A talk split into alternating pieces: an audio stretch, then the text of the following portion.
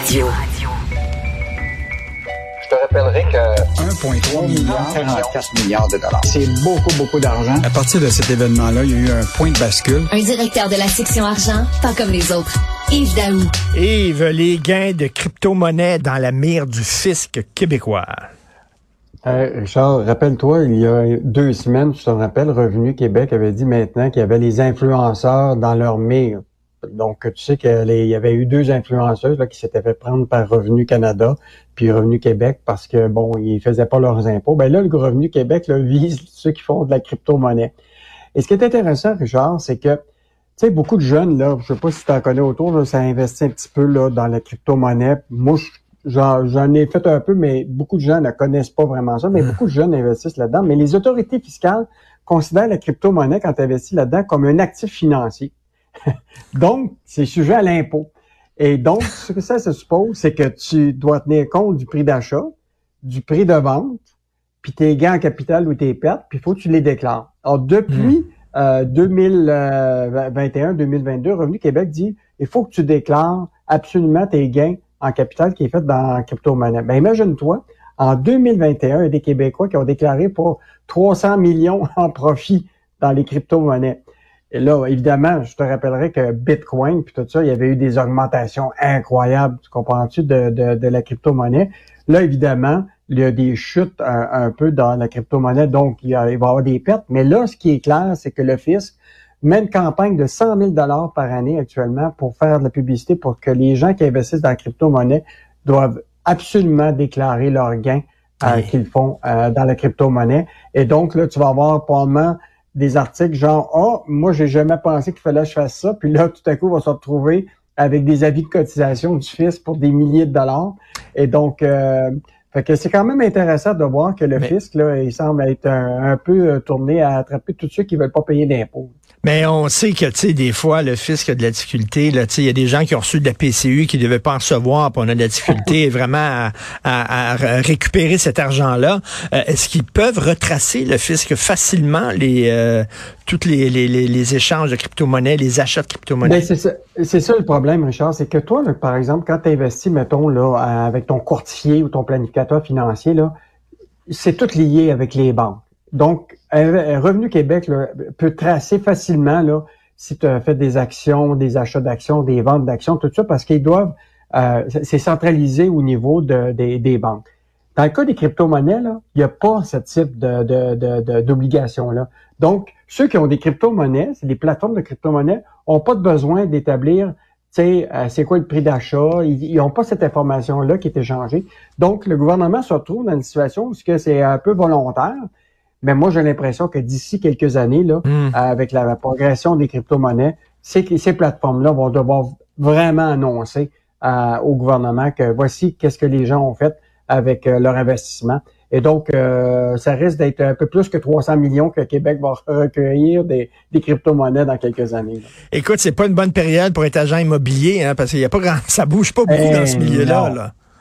Hey, c'est incroyable. Richard, là, c'est sorti le rapport du trimestre 2023. Là.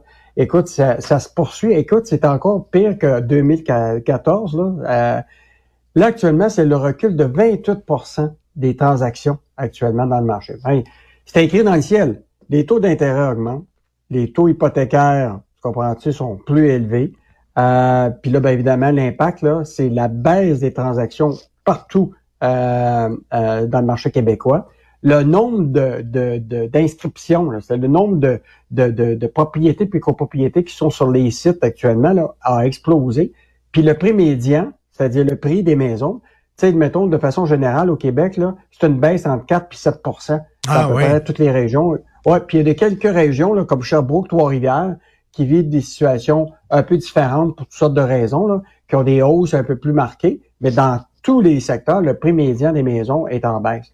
Donc, euh, c'est c'est sûr là, que si toi, tu as une propriété, tu te dis, moi, là, je vais-tu la mettre sur le marché alors que je Mais- sais que je vais perdre de la, de la valeur?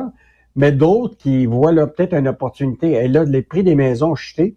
Si j'avais renoncé à investir il y a deux ans, au moment de la pandémie, parce que les prix étaient trop élevés, c'est peut-être le bon moment mais, mais, mais, mais, écoute, je, je, euh, je, suis surpris parce que moi, je pensais avec la hausse des taux d'intérêt, ceux qui renégocient leur hypothèque, là, ils vont dire, oh boy, le taux d'intérêt a pas mal augmenté, j'arriverai pas, euh, donc je vais mettre ma maison en vente. Moi, je pensais qu'il y aurait eu plein de maisons justement sur le marché. Tu dis que non? Non, parce qu'actuellement, si tu regardes, là, il y a des gens qui, euh, si tu regardes le prix des maisons lors de la pandémie, avec un taux d'intérêt à l'époque qui était à 1% quand le marché était très élevé, là, avec une baisse de 7, puis 8, puis 10% des propriétés, même si le taux d'intérêt a augmenté, mettons, de 3 tu as à peu près les mêmes paiements par mois, tu comprends-tu? Même si les taux mmh. des hypothécaires ont été élevés. Fait que là, c'est peut-être une opportunité. Tu sais, mettons quelqu'un, là, qui avait sa mise de fonds puis là, il a vu que les, la surenchère, c'était bien trop fou. Là. Ben là, il y en a moins de surenchère, tu comprends-tu? Donc là, c'est peut-être le moment de peut-être voir les opportunités. Je sais déjà qu'il y a des coursiers qui ont dit que là, ça a recommencé l'activité où ce que tu as des, des multiples offres. Ça veut pas dire que tu as une situation où ce que tu as des contre-offres qui sont exagérées, mais ça veut dire que maintenant, il y a encore des gens qu'il faut qu'ils accélèrent pour pouvoir être capable de s'acheter une maison parce qu'il y a plus plus de gens qui veulent en acheter. Mais, euh, mais quand même, là, euh, un, signe des temps, hein, que ben peut-être l'immobilier, l'actif est un peu plus difficile. Et en terminant rapidement, euh, bonne nouvelle pour les gens qui travaillent dans le secteur hôtelier, donc 35 jusqu'à 35% d'augmentation de salaire. Hey, Richard, là, ce qui est intéressant, on a, on a vu ça dans le Wall Street Journal, qu'aux États-Unis, là, des travailleurs des hôtels viennent d'obtenir, et tiens-toi bien, une hausse historique de 10 dollars de l'heure. C'est la plus forte mmh. augmentation en 100 ans aux États-Unis. Et donc, on a, on a cherché à vérifier si ça se passait aussi au Québec. Mais au Québec, là, c'est des hausses de 35% d'augmentation dans tous les secteurs, là, que ce soit des cuisiniers, des hôteliers, des euh, ceux qui sont euh, responsables de l'entretien. Euh, donc, tu vois très, très bien que c'est le retour du tourisme qui s'en vient partout aux États-Unis, en Amérique du Nord. Puis là, avec la mmh. pénurie de main-d'œuvre, ils n'auront pas le choix d'augmenter les salaires. Donc, euh, quand même une hausse significative, Richard, 35 là, dans le secteur de l'hôtellerie, alors qu'ils ont vécu quand même la pandémie. Je t'en rappelle ben que c'était un désastre pour les hôtels. Mais là, on sent là, qu'il y a un retour vers le tourisme. Les gens veulent voyager. Ça se peut très bien qu'il y ait plus d'Américains peut-être cette année à Montréal. Euh, donc, euh, ça veut dire que les hôteliers se préparent à vivre une saison euh, vraiment très fleurissante, mais ça suppose que tu vas être obligé d'avoir du personnel. Euh, parce que tu ne veux pas attendre pendant des heures ton bagagiste qui t'amène tes, ben c'est ça, valises euh, C'est ça, le, gars qui va monter les valises à ta chambre va avoir 14 ans. Yves, merci beaucoup. Merci beaucoup Yves Daou, directeur de la section argent. Merci, salut. Salut, à demain.